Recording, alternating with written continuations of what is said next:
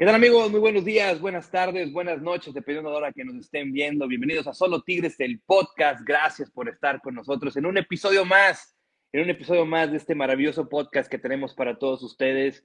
Y el día de hoy, la verdad es que el día de hoy tengo un invitado que fue capricho mío, un invitadazo que yo lo vi jugar muy chico, la primera vez que fui a un, al estadio universitario, fue un Tigre Santos y yo vi al número 10 hacer un trayazo que pegó en el travesaño. Lastimosamente ese partido no lo ganan, pero yo me, me quedé clavado con ese jugador. Es un jugador uruguayo, naturalizado estadounidense, tres participaciones en mundiales, 90, 94, 98. Estuvo un año en Tigres, sin embargo en ese año nos dejó el primer trofeo que Tigres ganaba después de 1982. Con ustedes y sin más preámbulos, el señor Tabaré Ramos, conocido como Taf Ramos. Taf, ¿cómo estás? Buenas tardes, buenos días, buenas noches. Bueno, eh, gracias, un placer estar aquí con, contigo y con ustedes y con la afición de Tigres otra vez. Eh, hace tantos años, eh, pero Tigres es un club que ha dejado una huella importante en, en mi vida y en mi corazón y después me imagino que hablaremos por qué, ¿no? Porque para mí Tigres no, a pesar de haber jugado en otros clubes, eh, Tigres para mí fue el que dejó la huella más grande en mi vida.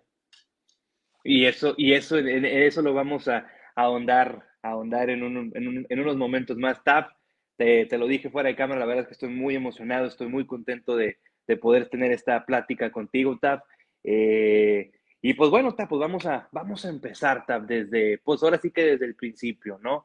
Eh, tú naces en Montevideo, allá en Uruguay. Eh, y te vas muy chico a los Estados Unidos, ¿no? Entonces, ¿cómo, fue, cómo, fue ese proceso primero, Tap? Tú estuviste, cierto, todavía, ya estabas consciente, un poquito consciente cuando viene esta mudanza a los Estados Unidos, ¿no? Sí, o sea, empecé a jugar al fútbol, eh, obviamente, como todo niño en Uruguay, cuando empecé a caminar. Eh, después jugando mucho tiempo en la calle. al final, a los seis años, por fin, un tío mío me llevó a probarme a un club, Unión Vecinal de Montevideo, justo enfrente al Estadio Centenario de Montevideo, y ahí fue mi primer partido y empecé a jugar con seis años. La vida, obviamente, como muchos emigrantes que vienen aquí a Estados Unidos, eh, la vida en aquel momento se empezaba a poner difícil para mis padres y decidieron, bueno, eh, cuando tenía 11 años, eh, casi 12, decidieron mudarse a Estados Unidos, ¿no? Y, y bueno, para mí la verdad fue un día, fue algo muy triste. Eh, sé que hay muchos emigrantes que vienen a Estados Unidos para los cuales las vidas, la vida les cambia y, es un momento de muchas alegrías, pero para mí te tengo que decir que fue un, fue un momento muy triste, porque en aquel momento obviamente estaba totalmente dedicado al fútbol, estaba en un club, el Unión Vecinal de Montevideo, que era un muy buen club, estábamos a punto de con 12 años ir a, Argentina, un torneo a jugar contra Boca y contra algunos clubes grandes. Y para mí quería empezar mi, mi carrera futbolística, ¿no? Con 12 años, porque en Uruguay es así, cuando el baby fútbol se termina prácticamente con 13 años, 14, y ahí uno se hace jugador o no juega más. Así es como es. Y, y bueno, y en aquel momento estaba muy dedicado a lo del fútbol, me iba bien, y le, le, le pregunté a mi papá, le digo, papá, pero de todos los países del mundo que nos tenemos que mudar, ¿por qué tenemos que ir al que no tiene fútbol? ¿No? Porque en aquel momento no sabía que Estados Unidos, o sea, tenía aquí al Cosmos, había una liga en aquel momento, pero o sea, no se conocía nada, ¿no? Entonces para mí, la verdad que fue un, fue un palo muy fuerte en aquel momento tenerme que mudar de tan chiquito, o sea, no viendo el sufrimiento de la familia, ¿no? Pensando en mí mismo de lo que, que para mí pensaba que se me terminaba el fútbol. Claro, claro, claro, sí lo puedo comprender, ¿no? Es como cuando sí, dejas una, pues, un amor, un, amor a, algo, ¿no? Una pasión tuya y te vas a un lugar donde, pues definitivamente el fútbol estaba en pañales, probablemente todavía no nacía como tal en Estados Unidos. Eh, y tu amor por el fútbol nace, eh, quiero, quiero pensar que nace por tu papá. Tu papá fue jugador profesional en Uruguay, ¿verdad? Mi papá jugó, eh, creo que brevemente en River, River de Uruguay, de Montevideo Aparte, entrenó las inferiores de Huracán Buceo, un club que existía anteriormente, eh, la cuarta división. Eh, vivimos mucho el ascenso de Huracán Buceo a primera división porque mi papá estaba metido en el club. Pero bueno, en aquel momento ya me hice hincha de Nacional a pesar de ser socio de Huracán Buceo, como todo niño. Como tú sabes, ¿no? Como hablas de Tigres en este momento, cuando uno de niño se hace en club, eso no se lo quita a nadie, ¿no? Y bueno, pero sí, me, creí, me, me crié todos los días enamorado del fútbol y, y, bueno, con muchas ganas de ser jugador de fútbol toda mi vida. Entonces tú ya llegas a, ya llegan a Nueva Jersey, ustedes llegan a Nueva Jersey, eh, y ¿cómo fue tu adaptación? ¿Cómo encontraste eh, la manera de poder eh, relacionarte, relacionarte allá en Estados Unidos y sobre todo también cómo encontraste el fútbol, porque te fuiste ahora sí que a un lugar donde pues era el béisbol, fútbol americano, básquetbol, o sea, no había ahora sí que nada de fútbol. ¿Cómo, cómo, ¿cómo encontraste el fútbol? Sí. Sí, muy, muy, muy difícil. Los primeros seis meses eh, de mudarme al país prácticamente no tenía con nadie con quien jugar, eh, o sea, no hablaba inglés. Eh, se me hizo muy difícil porque el fútbol es una, o sea, los deportes se hacen una lengua internacional con, entre niños, ¿no? Pero no tenía eso tampoco porque aparte en Uruguay no conocíamos lo que era el fútbol americano o el béisbol, no, no existe. Entonces no, no sabíamos mm, de qué iba. Entonces no me, me costaba relacionarme con los otros niños hasta que a los seis meses un niño amigo me dice, ¿por qué no, no si quieres ir a, jugar, te puedo arrimar ahí a un club que hay de fútbol? Y me llevaron a un club recreativo y bueno, cuando llegué en ese momento iban niños con rodilleras, de gorra, entonces a mí me parecía muy raro eso, ¿no? Que la gente fuera a jugar al fútbol así de esa manera. Y bueno, fui un día solo y ese día obviamente no, alguien me vio y me dice, no, aquí no puedes jugar, te tengo que llevar a un club de verdad. Y justo a, a unos 10 minutos de mi casa existía un club de escoceses. Y ah, empecé a jugar un club escocés. Así que a los, a los 13 años más o menos, 12 y medio, ya empecé con un club escocés en New Jersey y de ahí empecé a avanzar. Ah, mira, ok. Entonces, sí, porque tengo entendido eh, que, bueno, en Estados Unidos eh, el soccer, el soccer es un, eh, es un deporte caro, ¿no? Es un deporte donde, o sea, curiosamente como acá, eh, diferente con, como Latinoamérica, es un deporte donde lo juegan los, eh, pues la gente que, que, que, tiene un nivel socioeconómico alto, ¿no, Sí. Ahí en Estados Unidos. Sí, o sea, era muy diferente. obviamente tuve la suerte de ir a este club, porque este club, o sea, sabían que, que mis padres no podían pagar nada o sea, y aparte que aunque pudiéramos pagar, mi papá nunca iba a pagarme mi camiseta para jugar, porque él siempre se pensó que el fútbol tenía que ser gratis, así, así pensamos todos. Eh, entonces, pues bueno, tuve la suerte de ir a un club que en realidad la gente me, o sea, pagaba lo que había que pagar, ¿no? Yo iba y jugaba nada más. Y bueno, y me fue muy bien, y ahí empecé a avanzar. Eh, me eligieron a la selección del estado de New Jersey, y de ahí me eligieron a la selección nacional, y con y con 15 años debuté en la selección sub-20 de Estados Unidos en, para clasificación al mundial. Ah, qué bueno. Entonces, eh, por ahí en el Inter eh, estudiaste la preparatoria, ¿no? Por ahí estudiaste la preparatoria y dentro de la preparatoria jugaste fútbol. Sí, obviamente siempre estaba en la escuela. Eh, siempre mis padres me mandaron a escuela católica y, y ahí siempre teníamos equipos y jugábamos y eso, pero, pero el fútbol más serio estaba afuera, estaba en el club, ¿no? Y de ahí era donde avanzaba selecciones y todo eso. Ok, entonces, y por, más o menos por ahí por el 88, tú, tú, tú, tú jugaste en, New York, en un equipo que se llama New Jersey Eagles, ¿verdad? Jugué en un equipo que era semi-amateur, en New Jersey okay. Eagles, antes, porque en aquel momento empezaban a formar una selección y como no había liga profesional, eh, la selección le empezaba a pagar a los jugadores que le parecía que eran los mejores para prepararnos para clasificar al Mundial. Entonces todos teníamos que tener equipo. Y bueno, elegí jugar en el equipo local y, y bueno, y de ahí fue que empecé a avanzar con la selección. Fui a las Olimpiadas del 88 y de las Olimpiadas fue que me eligieron a la selección para clasificar al Mundial del 90.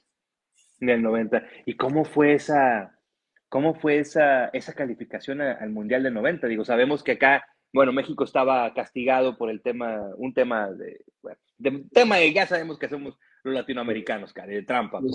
Entonces, eh, ¿cómo fue esa calificación al 90? Eh, eh, ¿cómo disfrutaste tu primera experiencia mundialista? Además de que tú siempre jugaste, si mal no recuerdo, tú siempre, tú, tú eras media punta enganche, ¿no?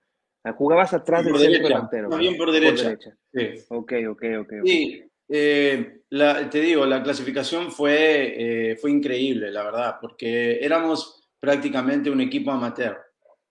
Un equipo amateur que se enfrentaba contra selecciones como Costa Rica, Honduras, El Salvador, que tenían jugadores, o sea, en aquel momento tenían jugadores importantes, jugadores profesionales, eh, jugadores que tenían experiencia. Obviamente no eran selecciones a nivel mundial que eran tan importantes, pero sí para nosotros que éramos prácticamente amateur, esas elecciones eran, eran difíciles. Y, bueno, de alguna manera logramos, eh, creo que perder solo un partido, que fue fuera contra Costa Rica, y el resto de los, partidos fuimos invictos, incluyendo el último partido que tuvimos que ir a Trinidad y Tobago y ganar, eh, porque con un empate iba Trinidad al Mundial de segundo puesto y, y tuvimos que ir a Trinidad y ganar en la última fecha y fuimos y ganamos 1 a 0 y nos metimos en el Mundial del 90, ¿no? Y bueno, después el Mundial nos tocó, nos tocó con, en el grupo de Italia, Italia obviamente era el, local y nos tocó jugar en Roma contra Italia en un Mundial que fue fabuloso, pero, pero nosotros prácticamente jugamos el Mundial del 90 como turistas más que otra cosa. Sí, bueno, pero bueno, pero fue, pero fue una gran experiencia donde yo creo, porque yo, yo eh, bueno, yo, yo, yo, yo actualmente tengo 33 años, Taf, eh, sin embargo, sí es pues, por estar pegado en el norte de, México, pegado casi a, la frontera de Texas, entonces como que siempre he visto que, eh, no sé si en Estados Unidos se lo reconocen mucho, sin embargo, esta selección, o sea, e, ese fue como que el parteaguas de que Estados Unidos empezara a profesionalizar el fútbol, ¿no?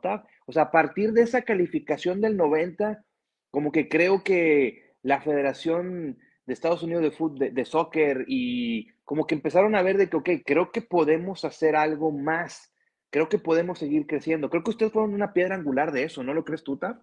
Sí, sí, o sea, y justo éramos una selección muy joven, eh, con poquita experiencia, pero una selección que ahora sabiendo, cuando fuimos a Italia, sabíamos que el Mundial 94 iba a ser en Estados Unidos. Entonces éramos la base de lo que iba a ser la próxima selección. Eh, de esa misma selección del 90 quedaron seis o siete jugadores que fuimos el núcleo en Estados Unidos unos siete, ocho años. Fuimos el núcleo de lo que puede hacer, bueno, y algunos nombres los vas a conocer, ¿no? Como Marcelo Balboa, Eric Quinalda, todo ese tipo de jugadores. Fuimos el núcleo que por siete, ocho años nos mantuvimos, nos mantuvimos ahí. Claro, claro, claro. Entonces, se termina este Mundial, TAF, eh, queda, queda, esta experiencia y, de y ahí fue donde llegó la oportunidad de, de emigrar a España, Taf? ¿O cómo, cómo, cómo, cómo llegó esa oportunidad? ¿Te llegó un promotor, te dijo, oye, mira, o, tu representante? ¿Cómo, fue eso, Taf? Sí, eh, en partidos de preparación a Mundial eh, jugamos un montón de partidos contra selecciones y contra clubes. Y jugué un, un montón de partidos bastante bien y, tuve una oferta para ir a Holanda antes del Mundial, del 90. Eh, un club eh, Roda de primera división en, Holanda. Eh, me quiso llevar antes del Mundial, pero para mí quería ir a jugar a España. Entonces digo, no, voy a esperar al Mundial porque seguramente después del Mundial me sale algo. Y esperé, esperé y después del Mundial me, surgió una oportunidad para ir a un equipo de segunda división en España, Figueres. Y ahí justo coincidí con Tito Vilanova, entrenador que fue del Barcelona, eh, admiro un montón de personajes excelentes hicimos muy buenas temporadas y perdimos en la promoción a Primera División. Y de ahí fue que me compró el Betis. Y de ahí subí al Betis. O sea que, que fue todo de a poquito, eh, pero fue, fueron riesgos creo que, que, bien tomados. Claro. Se acaba, se acaba, viene Figueres, tienes una gran, una gran temporada, te vas a Betis, tienes, llegas a ascender con, con el Betis, eres campeón o, en, eh, en segunda división, y luego viene el parón porque viene el Mundial de Estados Unidos. ¿Cuáles eran las expectativas de TAF y de toda tu selección al momento de estar ahí? O sea, ¿cuál era el objetivo de ustedes en ese Mundial del 94? Sí, bueno, el, objetivo era eh, enseñarle al mundo de que Estados Unidos era una selección competitiva. Nada más. O sea, no, no era que, que estábamos, obviamente, todo el mundo soñando en quedar campeón, me imagino, pero pero eso no era para nosotros, o sea, nosotros teníamos que demostrar que el fútbol en Estados Unidos existía. Esa era la responsabilidad que teníamos nosotros. Y bueno, fuimos a ese mundial habiendo tenido algunos resultados importantes, ¿no? Le ganamos a Portugal, le ganamos a, Inglaterra, le ganamos a Irlanda, eh, le ganamos a México justo antes del, que fue el último partido de preparación antes del Mundial. O sea, teníamos resultados que no se daban de casualidad. Y, así empezamos el Mundial, nos tocó el primer partido contra Suiza, que empatamos 1 a 1, y después el segundo partido contra la gran Colombia de bueno, de Valderrama, de Valencia, de toda esa gran generación, uno de los equipos que estaba considerado eh, de los favoritos para quedar campeón y habían perdido el primer partido nos tocó el segundo contra Colombia y los eliminamos del Mundial. Y eso para nosotros fue algo, la verdad, gigantesco. Gigantesco para este país, el demostrar a, a Sudamérica y al resto del mundo que teníamos un equipo competitivo, que en realidad valía en un partido importante, porque sabes que a veces puede ganar partidos porque te pueden subestimar, ¿no? Eh, ¿no? ¿no? te toman en serio, pero, pero esto iba de verdad. Y eliminamos una Colombia excelente y, bueno, de ahí pasamos a segunda ronda del Mundial, que fue para nosotros una hazaña bastante importante. Viene este juego contra Brasil, si mal no recuerdo, ¿verdad? Eh, Tap, pues, tenemos que hablar de eso, Tap. Eh, ya sabes, ya sabes, creo que es lo que te voy a preguntar.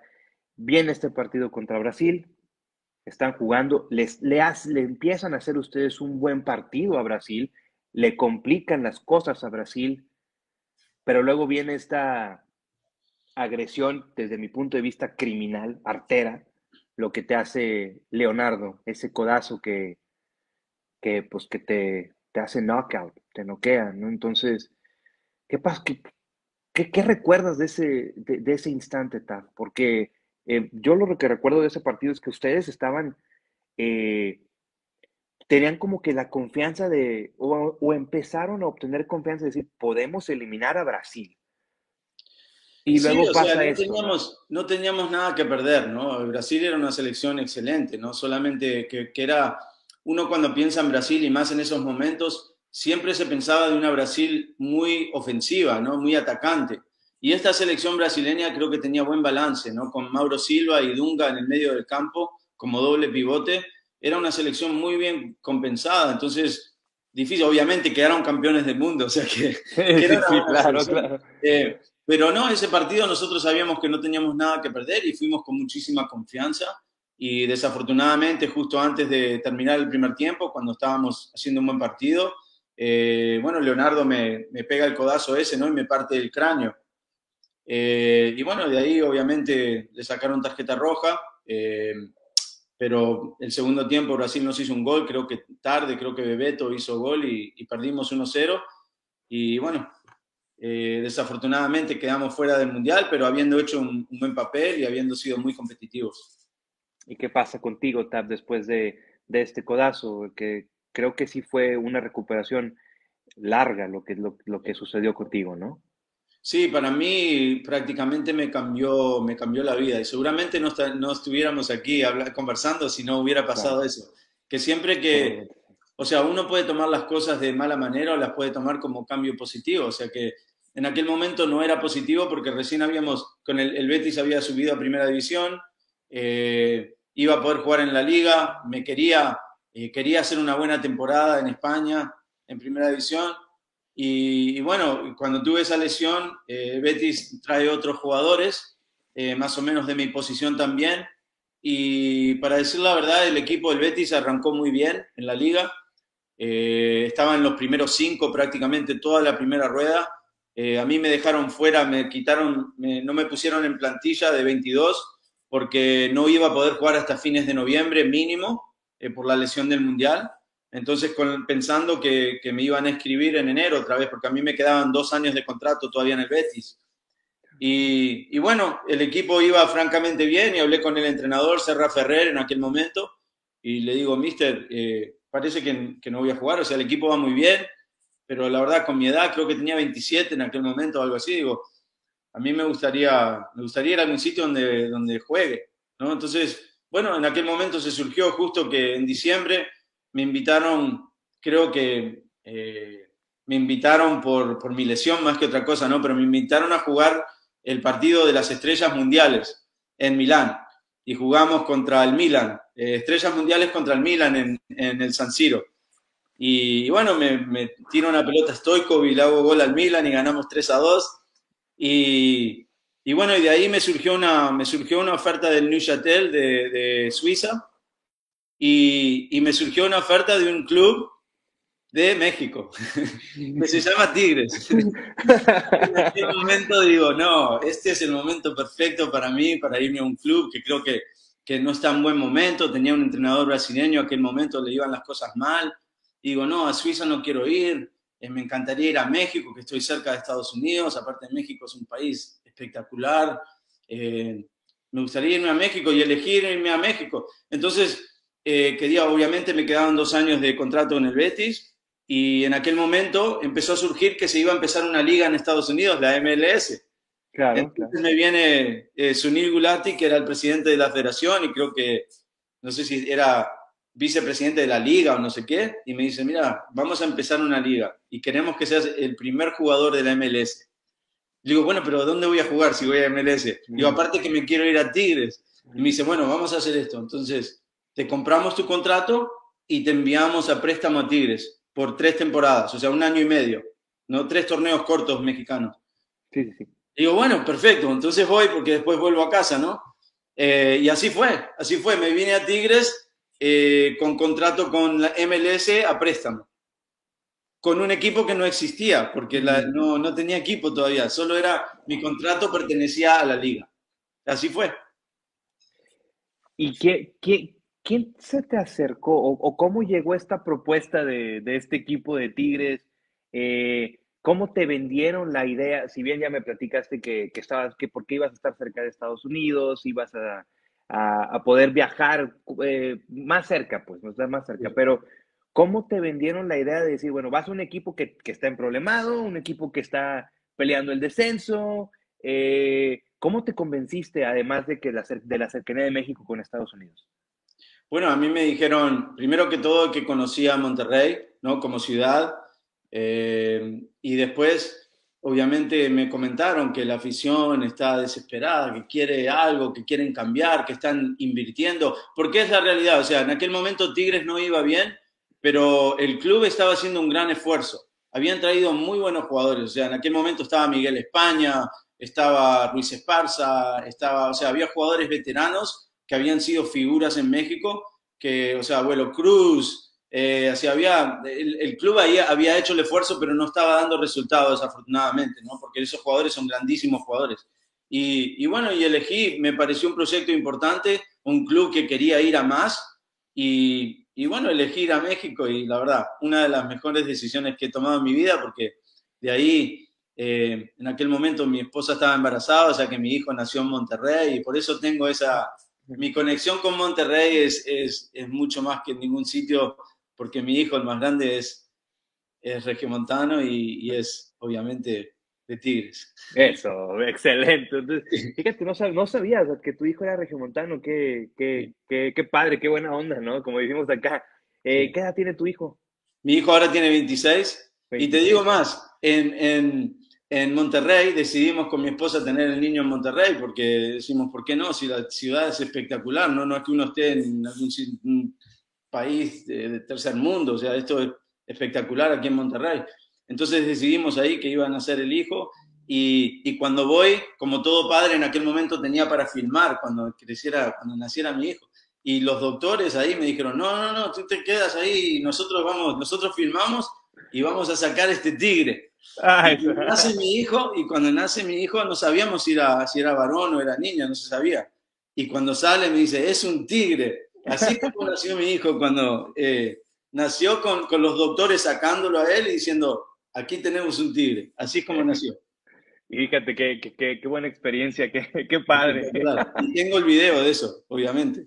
Claro, claro. Mira, entonces, fíjate, fíjate, fíjate yo no, no, no, tenía yo ese dato que, que, como tú, o sea, tenías esa conexión con Monterrey. Siempre vi tus tweets, porque te sigo en Twitter, siempre vi tus tweets que al momento que pasaba algo con Tigres, ya que fueran que ganaran un título, o ahora con el Mundial de Clubs que fueron, eh, o ahora que cumplieron 62 años, siempre veía, siempre veía un tweet tuyo de, al respecto de eso, ¿no? Entonces, y yo me preguntaba, si yo me acuerdo haberlo visto, sí, estuvo un año, pero, pues, ¿por qué fue tanta la, eh, la sinergia o la conexión con este equipo? Ahora, ahora ya voy entendiendo más que, bueno, tienes un hijo regiomontano, y cuando, pero quisiera entender también tu conexión con Tigres. ¿Cómo, o sea, cómo, cómo, te, cómo la descubriste? O sea, ¿cómo descubriste que tenías esa eh, armonía o que te estabas en el, o sea, eh, como, dicen ustedes allá, eh, you were synced, o sea, estaban sincronizados ustedes. O sea, ¿cómo, cómo, sentiste esa sincronización con Tigres y, y, tu persona, Ta? Bueno, o sea, creo que ese tipo de cosas no se pueden forzar, ¿no? O suceden o no suceden. Así es la vida. Y cuando uno creo que eh, que eh, no voy a decir que, que, cae bien en un sitio, porque no era que le caí bien a la gente, no por eso digo, sino pero eh, que, que uno llega a un sitio donde se siente en casa, creo que eso no se puede forzar. Y creo que lo que a mí me pasó en Monterrey, y después de eso, hablando del, del contrato que me había hecho la liga, a mí me costó muchísimo irme de vuelta. Hasta pensé no ir a la MLS, digo, sé que estoy a préstamo y me tengo que ir, pero no me quiero ir, porque en aquel momento, si recuerdas bien, el Tigres estaba peleando descenso, a pesar de haber hecho una buena temporada, porque nosotros perdimos en cuarto de final contra Necaxa, que quedó campeón en liguilla, y quedamos campeones de Copa, o sea que el equipo iba bien, pero necesitábamos ir bien el, próximo torneo también. Y no me quería ir en ese momento, pero en aquel momento la liga no me, no me dejó. O sea, me dice, no, aquí empieza nuestra liga y tienes contrato firmado y aquí te tienes que, te tienes que venir. Y así fue. Entonces está ya, ya estás establecido en Monterrey, ya, llega, ya, ya empiezas a, a, entrenar o empiezas ya a conocer al plantel. Si mal no recuerdo, tu, tu entrenador en ese momento era Víctor Manuel Bucetich. Eh, ¿Cómo era el ambiente dentro de, del vestidor? Porque si bien me mencionaste figuras, Siboldi, Luis Esparza, Rulfo Tinoco, Marcos Ayala, Chima Ruiz, eh, estaba el abuelo, Omar Arellano, ¿cómo era el ambiente dentro del vestidor? porque pues estaban peleando un descenso, ¿verdad? Entonces, ¿cómo, cómo se sentían Chepo de la Torre, Pastor Lozano, o sea, era un, era un gran club, era un gran club con grandes jugadores. Eh, te digo, nunca, nunca jugué, había jugado antes ni, ni jugué después en ningún club ni en ninguna plantilla que, se, que fuera tan unida como la que teníamos en Tigres ese año. Nosotros terminábamos de entrenar y nos íbamos todos a la montaña a hacer un asado con todas las familias ahí en Monterrey. Era, era lo normal de todos nosotros. Eh, era, era un grupo muy, muy unido, por eso, por eso el salir de Monterrey y volver a Estados Unidos me, me costó muchísimo, porque esa, esa plantilla era, en realidad, los jugadores entre todos nos queríamos mucho. Empieza el torneo, eh, em, empieza un torneo más o menos, o sea, regulares de ustedes, y, estaban jugando los dos torneos eh, simultáneamente. Eh, por ahí alguna vez Víctor Manuel Bucetich en algún momento, ya muchos después, había comentado que como que a la Copa no le iban a dar tanta importancia, ¿no? Porque el objetivo principal era salvar al equipo, ¿no? Entonces, ¿cómo, te, ¿cómo fueron avanzando en la Copa o, o cuál crees tú que haya sido la razón por la cual fueron avanzando muy bien en la Copa hasta llegar a la final? Eh, era porque jugaban sin presión, o sea, bueno, vaya, siempre hay presión en todos lados, pero se sentían un poco más eh, relajados eh, porque era un torneo alterno, o, o, desde tu experiencia, ¿cómo, ¿cómo, crees que haya sido que e, ese proceso para llegar a esa final? Sí, normalmente cuando un club dice que no va a poner el mismo esfuerzo en otra competición, lo que sucede es que en la competición a veces juegan jugadores que normalmente no juegan en liga, ¿no? Y creo que, que lo que sí te tengo que decir es que eh, la unidad de ese grupo nos hacía apoyar entre todos. Te digo más, o sea, eh, mi, mi, mejor amigo en aquel momento era, era Martín Ubaldi, si te acuerdas de él, que había venido del Atlas. Y Martín y yo prácticamente competíamos por la misma posición. igual éramos mejores amigos, o sea, y así creo que era a través de la plantilla, era para todos. Eh, todos queríamos que, que o sea, eh, primero que todo, que, que, que el profe Bucetich eh, es una persona que no, no te deja en ningún momento bajar los brazos, ¿no? O sea, todo el mundo tiene que entrenar a tope todos los días. Y, nosotros la verdad que hacíamos el mejor trabajo posible durante la semana y cuando al que le tocaba jugar el fin de semana, nosotros nos apoyábamos todos entre todos. Y creo que eso fue lo que nos empezó a sacar adelante hasta llegar a la final en, eh, contra el Atlas en, en, ahí en, en, Guadalajara, en el Jalisco, y sabiendo que, eh, que, que el Atlas estaba prácticamente festejando antes que llegáramos nosotros. Sí, sí, sí, sí, me acuerdo. De hecho, hay una declaración muy buena tuya, pero ahorita lo ahondamos en eso, ¿no? Porque si bien llegan a esa final venciendo a, si mal no recuerdo, vencen al Cruz Azul en semifinal, al Cruz Azul de Carlos Hermosillo, de un joven Juan Francisco Palencia, de Oscar Pérez, ya creo que ya había debutado, o no, no, no me acuerdo, estaba Oscar Pérez, pero de Juan Reynoso, de Grupillo Castañeda, o sea, un, un Cruz Azul que pues era de respetarse y ustedes ganan un partido de locos en, la, eh, eh, eh, en el universitario, porque venían, si mal no recuerdo, venían perdiendo de allá de México, ¿no? Creo que sí, sí, en el Azteca en aquel momento, sí. Sí, sí, sí. Entonces venían perdiendo, vienen acá al universitario y, y hay una voltereta tremenda, o sea, goles del Pastor, no me acuerdo si también metió gol Chima. Eh, ¿Cómo sentiste tú ese partido? ¿Cómo lo viviste ese, ese juego, esa semifinal de Copa? Bueno, para nosotros obviamente todo era importante en aquel momento eh, porque sabíamos que estábamos dando alegrías a la afición que necesitaba y, y, el equipo seguía paso a paso. O sea, nunca, creo que lo bueno del grupo ese era que nunca nunca hablábamos de, de, lo que no teníamos que hablar, ¿no? Nunca se habló de que no, que vamos a salir campeones, que esto, que le vamos a ganar a aquel equipo. O sea, creo que el equipo era un equipo muy humilde, equipo que salía a trabajar nada más, eh, pero un equipo que tenía, la verdad, bastante talento, había jugadores buenos. Y sabíamos que podíamos, entre nosotros, sabíamos que se podía ganar.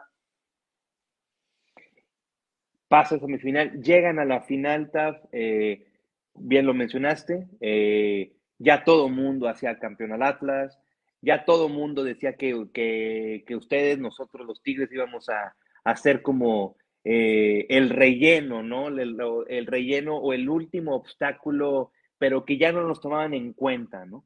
Entonces llega esta final eh, contra el Atlas en el universitario y hay un empate. Creo que empatan ese partido, ¿verdad? Sí, creo que uno a uno empatamos y sí. creo que con el empate a cero Atlas quedaba campeón de local en el Jalisco. Exacto. Sí, señor. Así es, así es. Entonces, ¿cómo, cómo vivieron ese partido, ese 1-1 en el universitario? O sea, eh, porque a mí me gusta, sobre todo, eh, conocer esa vivencia eh, más allá de lo racional, emocional, ¿no? De saber de que estamos en una final, eh, pero también sabemos que estamos, estamos peleando el descenso. Eh, ¿cómo, ¿cómo, podían separar una cosa por la otra? O sea, ya estando en esa final era de que, ¿cómo separaron eso? No, bueno, en aquel momento se pensaba solo en una competición a la vez, ¿no? O sea, cuando te toca jugar partido de copa pensábamos en eso nada más. Aparte sabiendo que, que para todo club es siempre importante ganar un trofeo, ¿no? Porque eso queda para siempre y, y eso siempre es lo más importante. Y en aquel momento sé que estábamos decepcionados del empate en casa, eh, porque obviamente no era el resultado que queríamos. Eh, creo que no jugamos muy bien ese día de local tampoco contra el Atlas. Eh, y bueno, quedamos decepcionados, pero sabíamos que en aquel momento lo que sabíamos de Bucetich era que, que, bueno, que él iba a estar enojado de, de la manera que jugamos y, y iba a pedir mucho más íbamos a trabajar a tope para tratar de ganar el partido de vuelta y, y, así fue. Creo que el equipo se concentró bastante bien en una competición a la vez. Un escenario hostil, ¿no? El Estadio Jalisco. Hostil, como me refiero. Repleto, sí. Repleto, sí, sí, sí. Estaba repleto y todos abocados a, al Atlas, ¿no? ¿no? ¿Cómo se sintieron ustedes? ¿Se sentían presionados ustedes o, o creían o se sentían capaces de decir, sí la podemos, la podemos sacar, nos podemos llevar este título de aquí? Sí, creo que, por supuesto, como todo jugador, ¿no? Todo jugador que juega una final tiene cierto nerviosismo, ¿no? Es normal. Estábamos un poquito nerviosos, sabíamos que era... Pero también sabemos que en una final, y más para el equipo local, se junta más presión todavía. Entonces, esa era una era experiencia que había tenido personalmente anteriormente con, en muchos casos, ¿no? Que a veces cuando un equipo juega de local y tiene toda su afición ahí, se hace más difícil todavía y se hace más presión. Y creo que a pesar de que nosotros sentíamos el nerviosismo y sentíamos la presión, creo que el Atlas estaba bastante más presionado. Más porque todo lo daban como partido ganado y el Atlas sabía que nosotros éramos un equipo muy complicado. Y, así, bueno, así se dio. Así se dio que se le complicó al Atlas y que creo que ganamos el partido merecidamente con gol de Tinoco, creo que si me acuerdo bien, eh, de cabeza. y, y, bueno, eh, fue un gran partido, pero sí, eh, a veces las finales son así, ¿no? Todos los, dos equipos están nerviosos, pero, pero para el local a veces es más difícil. Claro, sí, ¿no? Viene ese gol de, de Arnulfo, es 1-0, eh, me imagino que la adrenalina al 100, las emociones al 100, pero teníamos que jugar con cabeza fría, porque aún faltaba, eh, pues faltaba casi todo el, eh, pues todo el segundo tiempo, o sea, porque creo que, el, creo que el gol lo anotan en el primer tiempo, si mal no recuerdo, ¿no? Ah, no, no, no, fue en el segundo tiempo. No, no, creo que fue, anotamos el gol, creo que faltando unos 15 minutos más o menos, o algo así, en segundo tiempo. Sí, sí, fue al final casi. Ya, ya recuerdo. Entonces fue, fue fueron esos, y fueron 15 minutos de, pues de aguantar los embates, ¿no? Yo, sin, embargo, yo me acuerdo que en ese partido tú empezaste jugando, sales, sales por lesión, ¿no? En ese partido. Sí, salí lesionado faltando como 15 minutos, algo así, 20 minutos, sí. Sí, o sea, cae el gol y después ahí viene la lesión. Sí, algo así fue, pero creo que salí antes. ¿Y cómo estabas en la banca? ¿Cómo estabas en la banca en el momento de decir, estamos a nada de ser campeones? Sí, la verdad que increíble, increíble porque Aparte, había hablado con Bucetich esa temporada y él, a él en general le gusta estar con jugadores que son campeones y a mí me había preguntado si, si alguna vez había quedado campeón a máximo nivel y la verdad era que no, que nunca había sido campeón. Y, y después de ganar ese torneo le pude decir a, al profe Bucetich que, bueno, ahora soy campeón. Miren, sí, y la verdad es que fue un título que, pues digo, yo, yo estaba muy chico, yo estaba muy chico, sin embargo, sí me acuerdo ver a mi papá, mi papá es tigre desde, desde el 67, yo creo. Entonces, eh, pues veías una cierta felicidad porque pues teníamos mucho tiempo, bueno, mi, mi, papá, yo nunca, nunca los había visto campeones, yo, lo vi, yo los vi campeones por primera vez con ustedes, de Copa, eh, pero habían pasado desde el 82 al 96 eh, pues muchos, eran, eran muchos años, ¿no? Eran 14 años, 14 años sin que el equipo levantara un título, ¿verdad? Entonces, sin embargo, pues venía esta, eh, pues, ¿cómo te digo? Esta, semana, o estas semanas donde, ya somos campeones y, viene este clásico, el clásico del 24 de marzo de 1996 en el universitario, domingo a mediodía, atípico. ¿Cómo fue ese partido? ¿Cuántos clásicos jugaste? ¿Jugaste? No, creo que no, creo que no llegué a jugar porque uno me expulsaron y otro estaba lesionado, que fue cuando me lesioné creo que en la final. Ya, sí, y, esa fue la, te, lesionaste en la final y ese fue el clásico del 24 de marzo del 96. ¿Cómo, ¿Cómo lo viviste, Taf? ¿Cómo, ¿Cómo, lo viviste? ¿Estabas en tu casa? ¿Estabas en el estadio? No, excelente, no, siempre en el estadio, obviamente. Eh, bueno, excelente. Nosotros habíamos, creo que celebrado antes porque creo que fuimos a, al ajuntamiento, no sé qué, a presentar el trofeo. Fue una semana espectacular, la verdad, cuando, cuando llegamos a Monterrey de Guadalajara, eh, bueno, había miles y miles de aficionados esperando, o sea, fue una experiencia muy, muy bonita. Y bueno, y después justo que, que, nos tocara el clásico también, creo que la gente lo tomaba con muchas ansias, ¿no? Porque estaba esperando el clásico con un Tigre que por lo menos había conseguido un trofeo ahora y creo que la gente empezaba a entusiasmarse más. Claro, la gente se empezó a entusiasmar. Empieza el partido, tú estabas, eh, ¿en qué zona del estadio estabas? ¿Estás en un palco? Eh, sí, creo que sí, que todos los jugadores estábamos en el palco, los que no estábamos eh, jugando, sí. ¿Qué pasaba por tu cabeza al momento de que inició el partido? Obviamente querías jugar, me imagino, no querías estar ahí adentro.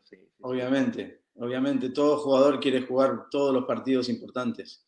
Eh, desafortunadamente no se pudo dar, pero siempre eh, creo que cuando uno no juega es más nerviosismo todavía, ¿no? Uno tiene más nervios que si jugar. Eh, porque en la cancha uno se, al final, cuando empieza el partido, se calma. Pero cuando no está jugando, está nervioso todo el tiempo. Viene el gol de Arellano, Omar Arellano.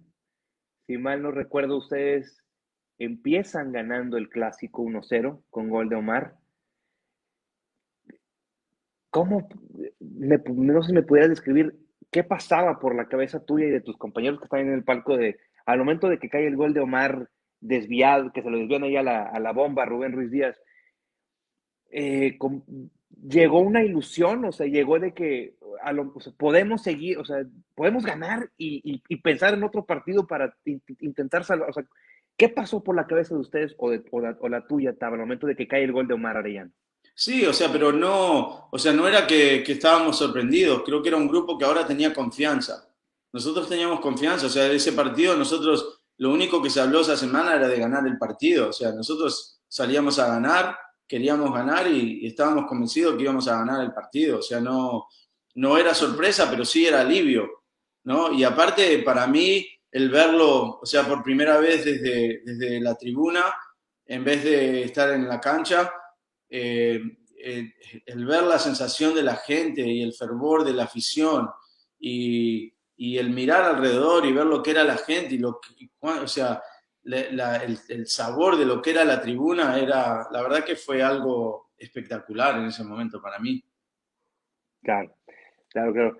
Déjame, déjame hacer un paréntesis, porque te tengo que platicar esto, ya te lo platiqué fuera de cámara, pero eh, semanas antes, eh, si mal no recuerdo, creo que fue, sí, semanas antes de que ustedes llegaran a ser campeones con el Atlas, perdón, ante el Atlas, eh, yo es con la primera vez que voy al estadio universitario es un Tigres contra Santos. Eh, si mal no recuerdo, creo que empatan. Eh, y mi papá me compra una, un, jersey, un jersey de Tigres afuera del estadio, eh, con el número 10, el apellido Ramos, porque mi, mi, apellido materno, mi segundo apellido es Ramos, ¿verdad? Entonces, ah. me la, entonces me la compra mi papá de que ten, pues está Ramos, y me acuerdo haber visto ese partido en zona de Gol Sur, que es la, es la tribuna que está donde, eh, donde ustedes vienen caminando hacia los vestidores. Okay. Bueno, ahí, ahí estaba yo en la tribuna y veo que sacas un trayazo, un tiro, igual, por derecha, cortas hacia, eh, creo que me acuerdo, sí, sí, dudas por izquierda, por centro, bueno, cortas hacia el, hacia el centro, le haces un, le pegas a la pelota un trayazo que lastimosamente no caigo, no, no entró, pero me acuerdo que pegó en el travesaño. Es el recuerdo más vívido que tengo de, de, tu estancia en Tigres, ¿no? Ese trayazo que sacaste ah, y que pega en el travesaño, que dije, ay, cabrón, me, sorprendió por la fuerza y la potencia que, que, le, imprimiste a esa pelota. ¿Cómo, ¿Cómo practicabas eso, Ta? Porque estoy seguro que van a haber muchos muchachos que van a estar viendo este podcast y que van a estar escuchando. ¿Cómo le recomendarías a todos estos muchachos que, que quieren ser futbolistas, que juegan fútbol, de, de, la técnica de golpeo? Porque le metías el empeine y, y, iba una pelota durísima para portero. Sí, o sea, eh, el, disparar a meta es siempre algo que uno tiene que entrenar bastante, ¿no? Hay que ponerle tiempo, hay que ponerle concentración porque hay que tener, o sea, buena forma, hay que estar bien parado y, y, en, general estar en buena posición para poder sacar disparo. Eh, para mí siempre se me hizo fácil disparar fuerte. Eh, no fui nunca de los jugadores que, que tiraba tiros libres de fuera del área a colocar, siempre los tiraba fuerte, o sea que creo que, y creo que hice uno o dos goles en Tigres de, tiro libre, pero fueron eh, eh, pegándole fuerte, nunca fui de colocar, no era lo mío, ¿no? Cada cual tiene que saber lo que es lo de él. Y creo que en Tigres teníamos otros jugadores que colocaban la pelota, la pelota mejor que yo, pero creo que todo eso requiere tiempo. O sea, como tú dices, si hay, si hay niños, si hay eh, futbolistas que están empezando, eh, que quieren mejorar esa técnica, que quieren disparar mejor, eh, todo, todo requiere tiempo, ¿no? Hay que ponerle tiempo, hay que ponerle horas, hay que ponerle repeticiones. es la única manera, o sea, no, no, se puede recortar, desafortunadamente no se puede recortar, hay que quedarse ahí después de los entrenamientos, a patear, a hacer más, a trabajar más que los demás. Así es como se va subiendo. Claro. Volvemos al clásico. 1-0, va ganando Tigres. Después viene el gol de, Sergio Verdirame, el 1-1. ¿Qué, qué, qué, pasó por tu cabeza en ese momento, tarde, al momento que les empatan el partido? Sí, bueno, obviamente te, eh, eh, es difícil de explicar porque uno eh, piensa que como equipo trabaja tanto para, para, estar a tal nivel y después cuando te... O sea que puede pasar, ¿no? Porque obviamente Sergio Bardinami era un gran jugador, hizo un muy buen gol, pero, pero claro, te, te deja muy mal, un sabor de boca muy mal, porque sabiendo que con la victoria nosotros nos hubiéramos puesto en muy buena posición pasa el 1-1 y viene. Eh, aquí en México, creo que a lo mejor si escuchas la palabra, viene un churrazo de Luis Miguel Salvador. ¿Qué significa churrazo, Significa un golpe de suerte. O sea, el como le pegó a la pelota Luis Miguel Salvador en ese segundo gol del Monterrey, eh, híjole, o sea, eh, de 10 que le intente así, 9 las va a fallar. O sea, porque le pega, creo que casi le pega con, con la espinilla, casi le pega con la espinilla, o sea, e, e, estoy seguro que él no intentó bombear la pelota así, o sea, él intentó pegar fuerte. Y le sale que la pelota bombea, pasa a Siboldi, gol de Monterrey, 2-1. ¿Qué pasó? ¿Qué pasó ahí, Tab? Ya fue como que sentiste, no sé, como que creíste que ya la, ya la, ya la, ya la, ya la, ya la habían perdido. O sea, fue como que decepción, desilusión, o, o qué pasó, qué pasó en ese momento en ese palco, tal. Sí, o sea, como te digo, es como un balde de agua, fría porque eh, eh, pensábamos que teníamos al club que quería tanto y que, íbamos subiendo de a poquito, íbamos subiendo escalones y sabemos que el clásico para el aficionado es siempre un partido que es casi como, siempre como una final, ¿no? Entonces uno, uno quiere ganar finales y quiere ganar todos los clásicos. Y te digo más, si uno hace una mala temporada, también tiene que ganar los clásicos, ¿no? Eso siempre es lo más importante. Entonces sabíamos la decepción que iba a tener la gente, eh, sabíamos la, responsabilidad que tiene uno siempre que se pierde un clásico. Y bueno, pero como jugador la tiene que afrontar, ¿no? Así es. Eh, para eso, o sea, el ser jugador de fútbol es algo que todo el mundo lo quiere, ¿no? Todo el mundo quiere ser futbolista y quiere ser profesional. Pero a veces se piensa que, que todas las cosas son lindas y son buenas siempre, y así no es. O sea, hay momentos muy delicados, hay momentos malos, hay momentos que uno sufre, y, y ese era momento para sufrir, porque no había otra cosa. Se acaba el partido, Taf. Se consuma el descenso de Tigres a la segunda división, primera división A, que antes se llamaba en aquel entonces. ¿Qué pasó ahí, Taf? O sea, que se acaba el partido estando ahí en el palco, lloraste, viste a compañeros en el palco llorar y bajaron inmediatamente el vestidor. ¿Qué pasó, Taf, ahí? No, no, pero no, no recuerdo en aquel momento el que el, equipo el equipo haber eh, descendido en ese momento. Eh, te, te, platico, lo que pasa es que eh, ya ves que acá en México se manejaba por cocientes, ¿no? Por porcentajes, ¿verdad? Sí, sí, sí. entonces, al momento que Tigres pierde con Monterrey, ya no había manera de que Tigres pudiera salvarse del descenso. Sin embargo, como el, reglamento en aquel entonces estaba pues, muy mal redactado, porque no había como que qué pasaba si un equipo descendía, pero tenía oportunidad de, pues, que, estaba a punto de calificar a la liguilla. Entonces, ¿qué sucede ahí, Taf? Que en ese torneo eh, Tigres sigue jugando los partidos porque todavía faltaba torneo por terminar, califica la liguilla y permiten que Tigres juegue la liguilla, que es eliminado por el Necaxa, que es campeón. después de ahí, eh, el siguiente torneo, que es cuando vienen los torneos cortos, se cambia el reglamento diciendo que equipo que desciende no puede calificar. Ah. Entonces, sí, o sea, ah, hasta eso Tigres fue eh, punta de lanza en ese sentido. Sí, fue punta de lanza de que, porque nunca se había presentado de que, oye, Tigres acaba de descender. Claro pero está a punto de calificar y todavía no acaba el torneo. Y si sigue ganando o si sigue haciendo puntos, se va a meter a la liguilla. Claro. Lo cual lo hicieron, lo hicieron ustedes y la federación fue de que no, pues que jueguen. Entonces, ¿qué iba a pasar, Tap? Si ustedes quedaban campeones de primera división, pues iban a festejar, pero el siguiente torneo iban a jugar en segunda división como campeón de primera división. Sí, recuerdo que en, en, aquel momento nosotros teníamos todavía esperanza de que el equipo no iba a descender. A pesar de los porcentajes, pensábamos que eso iba a cambiar, porque el equipo estaba haciendo una buena temporada y nos íbamos a meter en, en, el, en, la liguilla y que de ahí, o sea, el equipo prácticamente tenía las mismas posibilidades que cualquiera de quedar campeón. Sabíamos que el Necaxa era un gran, de Alex Aguinaga era un gran equipo, pero sabíamos que estábamos, que éramos muy competitivos con todos. Entonces en aquel momento no estaba muy clara la cosa de que nosotros todavía al 100% íbamos a, descender. Mira, mira, fíjate qué, qué bueno que me dices eso, porque ya, ya después sí surgió esa versión de, que si ustedes quedaban campeones, pues se iban a ir con todo el título a la segunda división, a la primera división A, pues. Entonces, fíjate que qué bueno que me dices. Entonces, ¿tú, crees que el, eh, el sentirse así o, el no tener claras las cosas les ayudó a ustedes de que, bueno, vamos a seguir y vamos a darle hasta donde tope eh, y que sea lo que Dios quiera, más o menos así. Sí, o sea, nosotros teníamos esperanza de que el equipo todavía se podía quedar. O sea, no, en ningún momento uno dice, no, eh, o sea, el equipo va a descender y es lo que es. Nosotros teníamos un gran equipo y pensamos que seguíamos ganando y haciendo una gran temporada, que el equipo se iba a quedar en, primera división. Sí, fíjate. Fíjate qué que, bueno que me dices esto, porque pues esto confirma que lamentablemente los reglamentos de la Federación Mexicana de Fútbol pues nunca estuvieron bien redactados o bien establecidos, ¿no?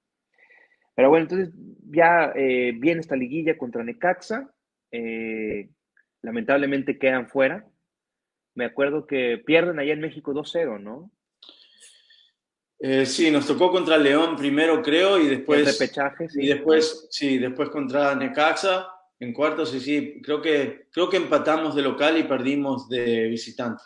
Sí. Claro, sí, usted, es donde ustedes le, le ganan a León 4-0 con cuatro goles en el Universitario del Pastor, ¿no? El Pastor Lozano. Creo que sí, sí. En el Universitario, sí. Entonces, bueno, acaba la participación de Tigres en el torneo, TAF. Eh, ¿Cómo fue tu salida de Tigres? ¿Cómo eh, ya la MLS dijo, vente de regreso? Eh, ¿Trataste de quedarte? ¿Cómo fue eso? Sí, o sea, era algo que veníamos conversando, como te decía, porque a mí me hubiera gustado quedarme en Tigres. Estaba muy a gusto, pero no, o sea, no me permitieron ni quedarme un día más. O sea, nosotros, eh, a mí me habían dicho que si nosotros no avanzábamos contra Necaxa, creo que fue un miércoles que perdimos contra Necaxa, y, la, la, liga quería que estuviera en, mi nuevo equipo el viernes. Me dice, si no, si no pasan a, a semifinal con Tigres, tienes la obligación de estar aquí el, viernes. Y me tuve que ir prácticamente enseguida, después del partido contra Necaxa. O sea que fue quedar eliminados de liguilla y irme prácticamente al otro día, porque a los tres días creo que tenía primer partido aquí en MLS. Ah, o sea, ya, ya, ya, ya ibas a jugar inmediatamente entonces. La liga había jugado dos partidos, o sea, me, o sea, me iba, a pesar de haber sido el primer jugador en firmar, la liga había empezado y había jugado dos partidos. O sea, cuando quedamos eliminados con Tigres eh, en cuartos de final. Eh, la liga iba a jugar su tercer partido de MLS, entonces llegué a la liga para el tercer partido de mi equipo. Bien. Tu equipo fue el Metro Stars, ¿no? Sí. el que ahora es el New York Red Bulls. New York Red Bulls, exactamente, sí. Ah, eh, este fin de semana jugaron y perdieron, creo que con Cincinnati, ¿no? con Minnesota, sí, estuve ahí en el partido porque es mi casa. Sí, sí, sí, y sigues viviendo ahí en New Jersey. sí. Sí, qué sí. Bien, qué, bien. Fíjate que, eh, ¿cómo se viven los clásicos, Taff, como jugador? Si bien no te tocó jugarlo, pero pues estuviste dentro del ambiente, estuviste dentro del vestidor.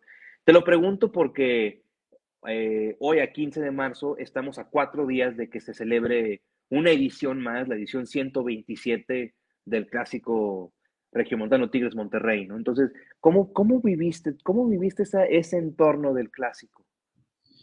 El clásico es, primero que todo, el clásico es siempre una final. Y no importa qué equipo va bien y qué equipo no va bien.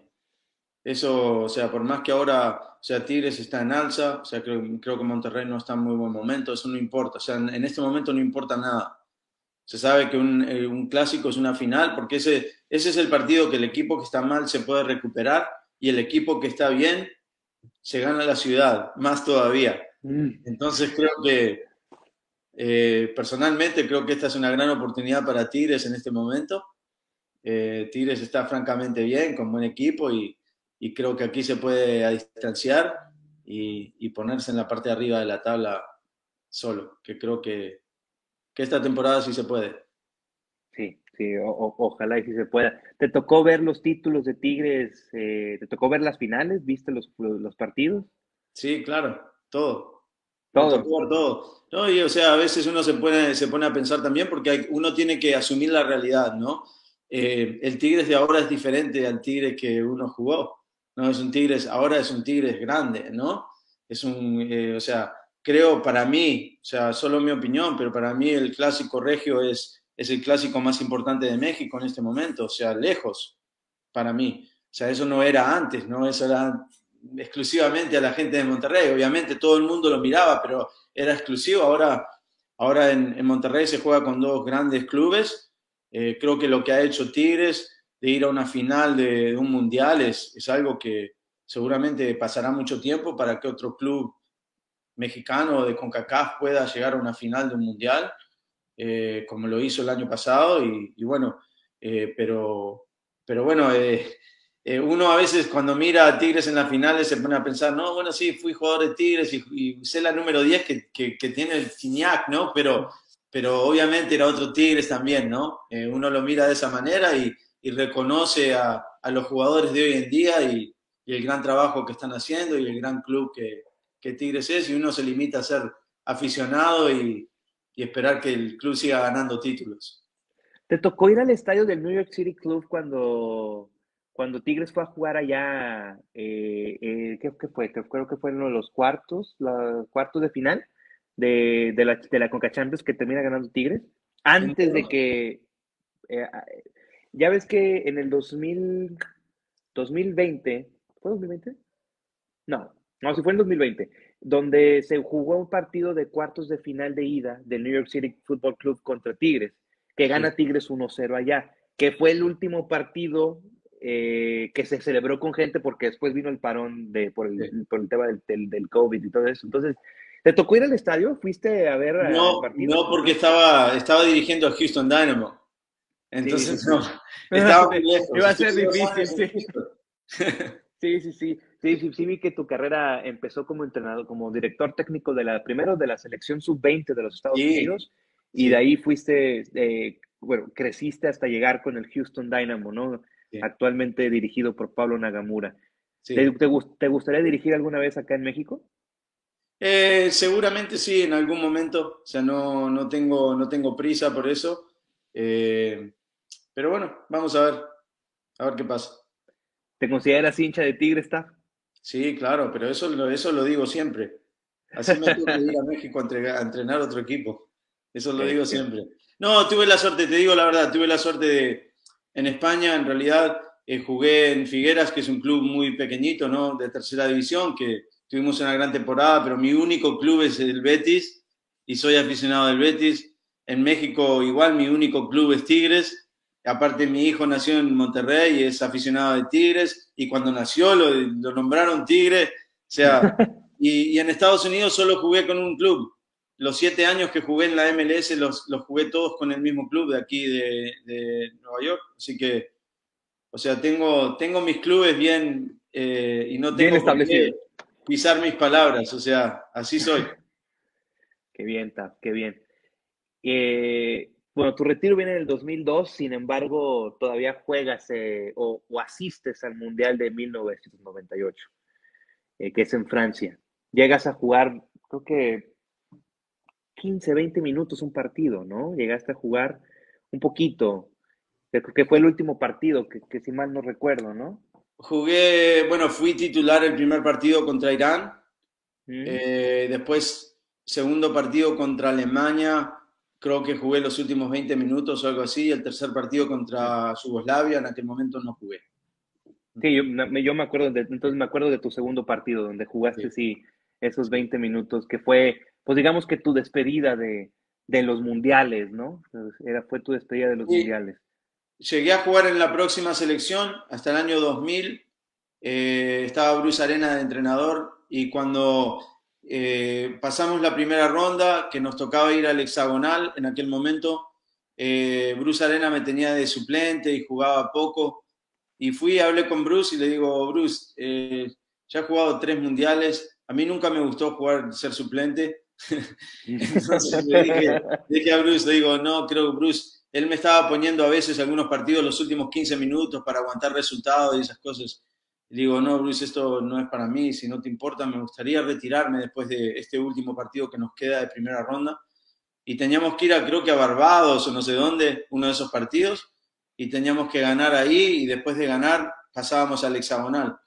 Y le dije a Bruce, Bruce, este va a ser mi último partido, me voy a retirar. dice, bueno, si te parece que así es y no, no, lo tienes en el corazón para ir a otro mundial, seguramente de, suplente o lo que sea, entonces está bien. Y en aquel momento mis niños eran pequeñitos, o sea, para mí era momento, o sea, tres mundiales, o sea, ¿cuál es la diferencia? ¿Juegas tres mundiales o juegas cuatro? O sea, ¿para qué? Solo para decirle a alguien un día, jugué cuatro mundiales, o sea, no, o jugué tres creo que al final cuando uno se pone viejo no importa. Así que tomé esa decisión y en el año 2000 me retiré de la selección. Eh, jugué desde el, desde el 88 al año 2000, o sea, 12 años con la, 13 años con la selección grande. Y bueno, y de ahí, como tú sabes, me hice entrenador, fui al Mundial de Brasil con Jürgen Klinsmann, fui asistente de él cuatro años. Y después tuve, llevé a la selección sub-20 a cuatro mundiales y los últimos tres mundiales llegamos a cuartos de final Quedamos campeones de CONCACAF por primera vez en la historia de Estados Unidos sub-20. Los últimos dos torneos sub-20 los ganó Estados Unidos. Y, o sea, hicimos bastante. Entonces ahí digo, después de ir a cuatro mundiales sub-20, digo, no, ahora quiero pasar a, a, otra cosa, ¿no? Y ahí fue que me fui a Houston en aquel momento. Desafortunadamente no salieron bien las cosas, pero, pero ahora tengo muchos años de entrenador y mucha experiencia, entonces en algún momento saldrá otra cosa. Claro, y ahorita, ahorita me imagino que estás pues, eh, eh, en espera, en espera de otra oportunidad o... Sí, sí, en ese momento, sabes cómo es la liga, recién empezó, seguramente o este verano o a fin de año surgirá algo. Eh, de mientras tanto estoy trabajando con Telemundo, hago partidos a veces por la tele con Andrés Cantor, seguramente iré al Mundial con Telemundo, si, no, si, en, si en ese momento el club con el que esté me permite, pero estoy, me gustaría ir al Mundial otra vez.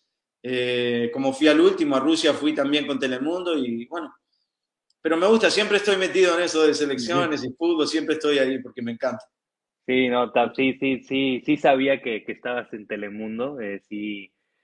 Ya sabes que acá en México es muy difícil ver la señal de, este, de una manera, bueno, ahí lo editas, Jimmy, de una manera legal, ver la señal de Telemundo. Eh, eh, pero sí, me, sí, sí, en Twitter, pues en Twitter te sigo. Y y qué casualidad, porque siempre, como te digo, siempre te, eh, o sea, tu nombre siempre estuvo presente en mí desde aquel momento que a, ese niño de siete años le compraron ese jersey de, del apellido Ramos, fue el número 10, Tap Ramos. Entonces, sí, verte como entrenador, verte así, y yo siempre me, siempre me preguntaba qué hubiera pasado si se hubiera quedado en Tigres. Entonces te lo pregunto, Tap, ¿en algún momento eh, surgió una oportunidad de regresar a Tigres o ya, o ya nunca más te volvieron a buscar de acá de, Tigres? No, o sea, en aquel momento creo que tenía un contrato de, de cuatro o cinco años con la, con la liga, con la MLS. Y sabes cómo es esto, ¿no? Cuando uno está comprometido, eh, más a mi edad, que en aquel momento tenía creo que 20, 29 o 30 años por ahí, creo que era momento de, para mí de, dedicarme exclusivamente a, ayudar al crecimiento del fútbol en este país. Entonces, para nosotros, algunos seleccionados, ¿no? como te digo, como Winalda, como Harks, como, como Meola, eh, como Balboa, como Kobe Jones, como Alexis Lalas, ese tipo de jugadores, nosotros teníamos la obligación no solo de ser jugadores, sino de promover el fútbol en el país. ¿no? Entonces, lo tomamos más a corazón de que era nuestra obligación y era lo que había que hacer.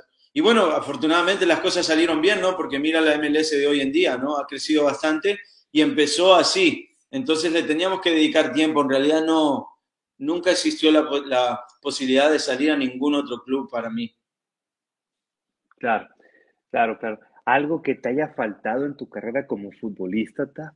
porque eh, ver tu palmarés, ver tu trayectoria, pues parecería que, pues, que lo cumpliste todo, incluso hasta más, porque pues eres, insisto, piedra angular y figura histórica, y por qué no, leyenda de, de la selección de los Estados Unidos, del fútbol en los Estados Unidos.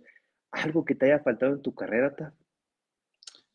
Sí, creo que en general eh, muchas cosas. Primero que todo estoy agradecido a, a, los aficionados, a la gente, a Dios, a todos por haber tenido esta oportunidad de tener una carrera como futbolista, ¿no? Porque la verdad que uno tiene que tener mucha suerte para eso.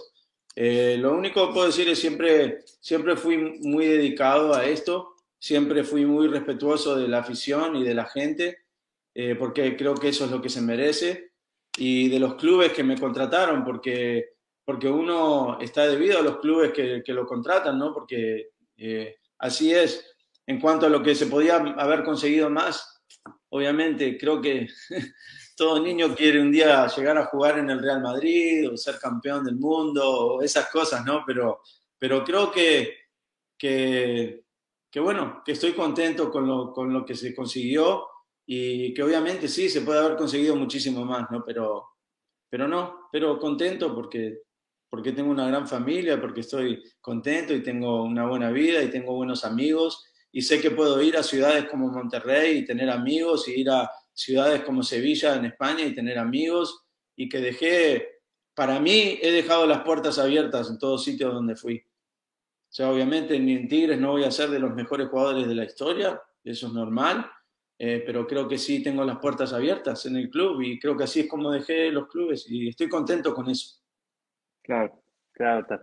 Pues no sé si uno de los mejores jugadores de la historia, pero sí en ese año, pues en ese año sí fuiste uno de los jugadores emblemáticos. O sea, lo puedo decir porque la gente, al momento que dices Tap Ramos, la gente te, se acuerda de Tap Ramos, de aquel jugador que hubieran deseado ver más tiempo en Tigres. Eso, eso, eso es el, el común denominador de la gente a la que yo le pregunté antes de, atreverme a, pedir platicar contigo, que ese jugador que debimos haber visto más en Tigres.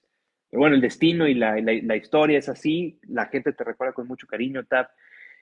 Eh, ya para ir cerrando esta conversación eh, y, ya dejarte, dejarte libre, dejarte descansar, porque yo creo que allá ya son las 8, 8 de la noche o 9 de la noche allá. Entonces, eh, Tap, algún mensaje, digo, me imagino que se los has dicho a tus muchachos, a los, a los, jóvenes que has dirigido en las selecciones sub-20 eh, y a los jóvenes que has dirigido, pero algún mensaje que les quisieras dejar a, la gente, a los muchachitos que, nos están viendo, eh, que, que, te hubiera gustado que te dijeran a ti eh, cuando empezaste a jugar fútbol o cuando, o cuando empezaste a descubrir la vida, algún mensaje que te gustaría decirle a esta gente que te hubiera gustado que te dijeran a ti? Sí, o sea, lo que sí puedo decir es que a mí me vino un entrenador cuando me retiré del fútbol que se llama Xavier Ascargorta, que usted debe saber quién es. Ah, claro, él, habló conmigo un día y me dice, lo vi en un simposio de fútbol y me, me, pregunta a mí, ¿qué, ¿qué, haces aquí? Le digo, no, estoy aquí porque quiero, creo que quiero ser entrenador. Y me dice, ¿cuándo dejaste el fútbol? Le digo, dejé el fútbol el año pasado de jugar. Y él me dice, ah, entonces no sabes nada de fútbol. Así me dijo. Y fue recién cuando empecé a tomar mis, mis acreditaciones de entrenador que me di cuenta lo poquito que sabía de fútbol. Y esa es la realidad. Si hay un mensaje que darle a los, a los niños, a los jugadores, al jugador joven, es que tienen que estudiar el fútbol. Que el fútbol no, que se puede siempre aprender algo, eh, que el fútbol está muy modernizado y que físicamente y tácticamente siempre se puede mejorar. Ese sería mi mensaje porque creo que no tuve alguien que me pudiera decir eso. Claro. Claro, claro, lo tomamos en cuenta no nada más para el fútbol, sino para la vida. Prepararse, estudiar, para lo que quieras hacer, tu pasión, ¿no? Explotarla, pero siempre preparándote.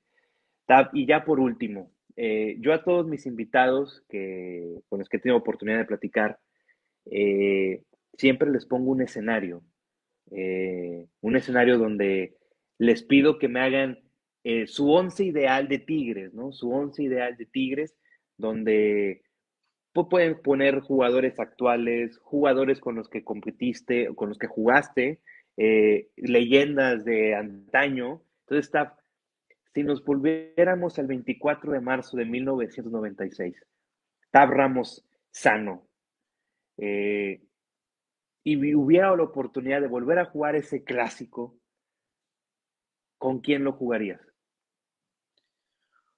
Obviamente bueno, titular. Todo a Gignac. No, primero que todo Gignac. Eh, obviamente no me gustaría dejar fuera a grandes compañeros que tuve, ¿no?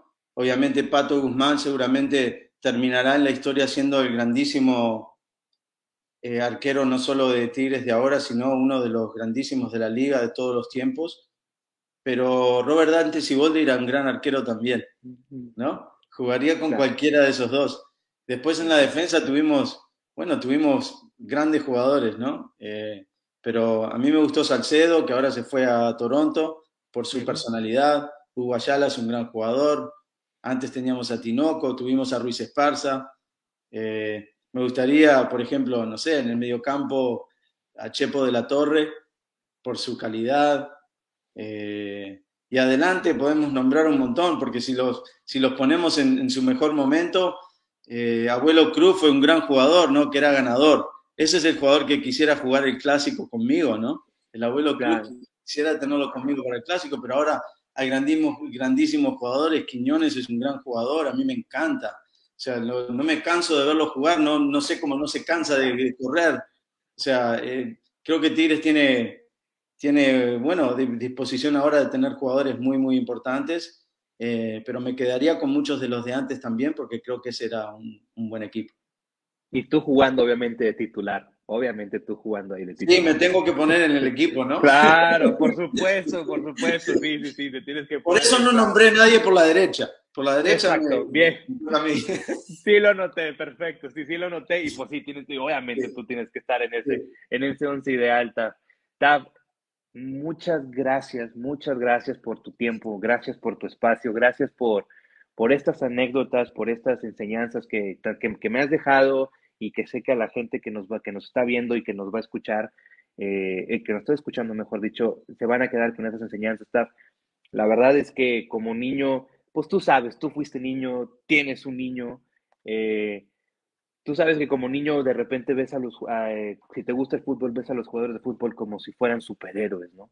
Como si fueran semidioses, semidioses. Entonces, yo te, puedo, te, lo, puedo decir, o sea, eh, yo tuve un máximo ídolo que es Claudio Núñez, que llegó después de ti, el Diablo, pero puedo decir que otro ídolo que yo tuve en esa etapa, de, antes de que Tigres fuera adquirido por FEMSA y por Cemex, fuiste tú, eh, lo cual, eh, pues, por ti, digamos que empecé a enamorar a los Tigres en ese, en ese 1996 que tenía yo un poquito más de noción.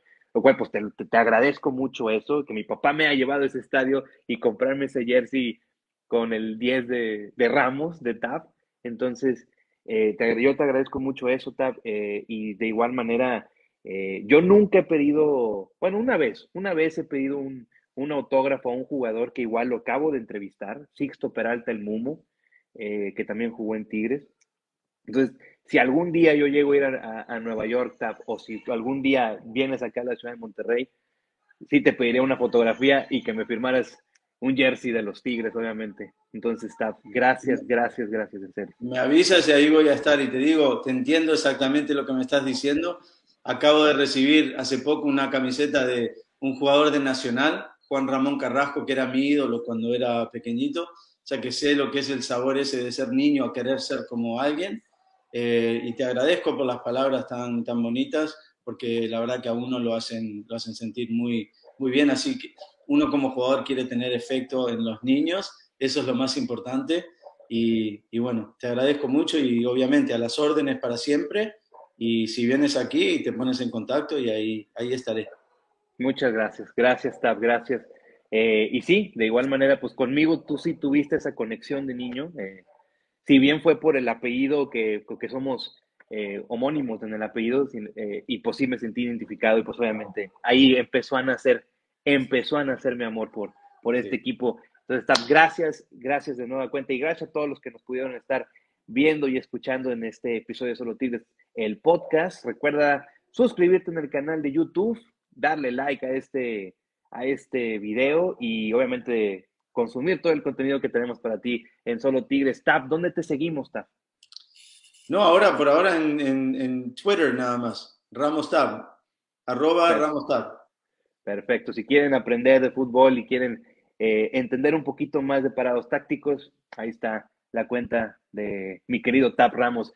Entonces, gracias, gracias a todos los que nos pueden sintonizar y nos vemos en la próxima edición de Solo Tigres el podcast. Y recuerden de comer frutas y verduras todos los días de su vida.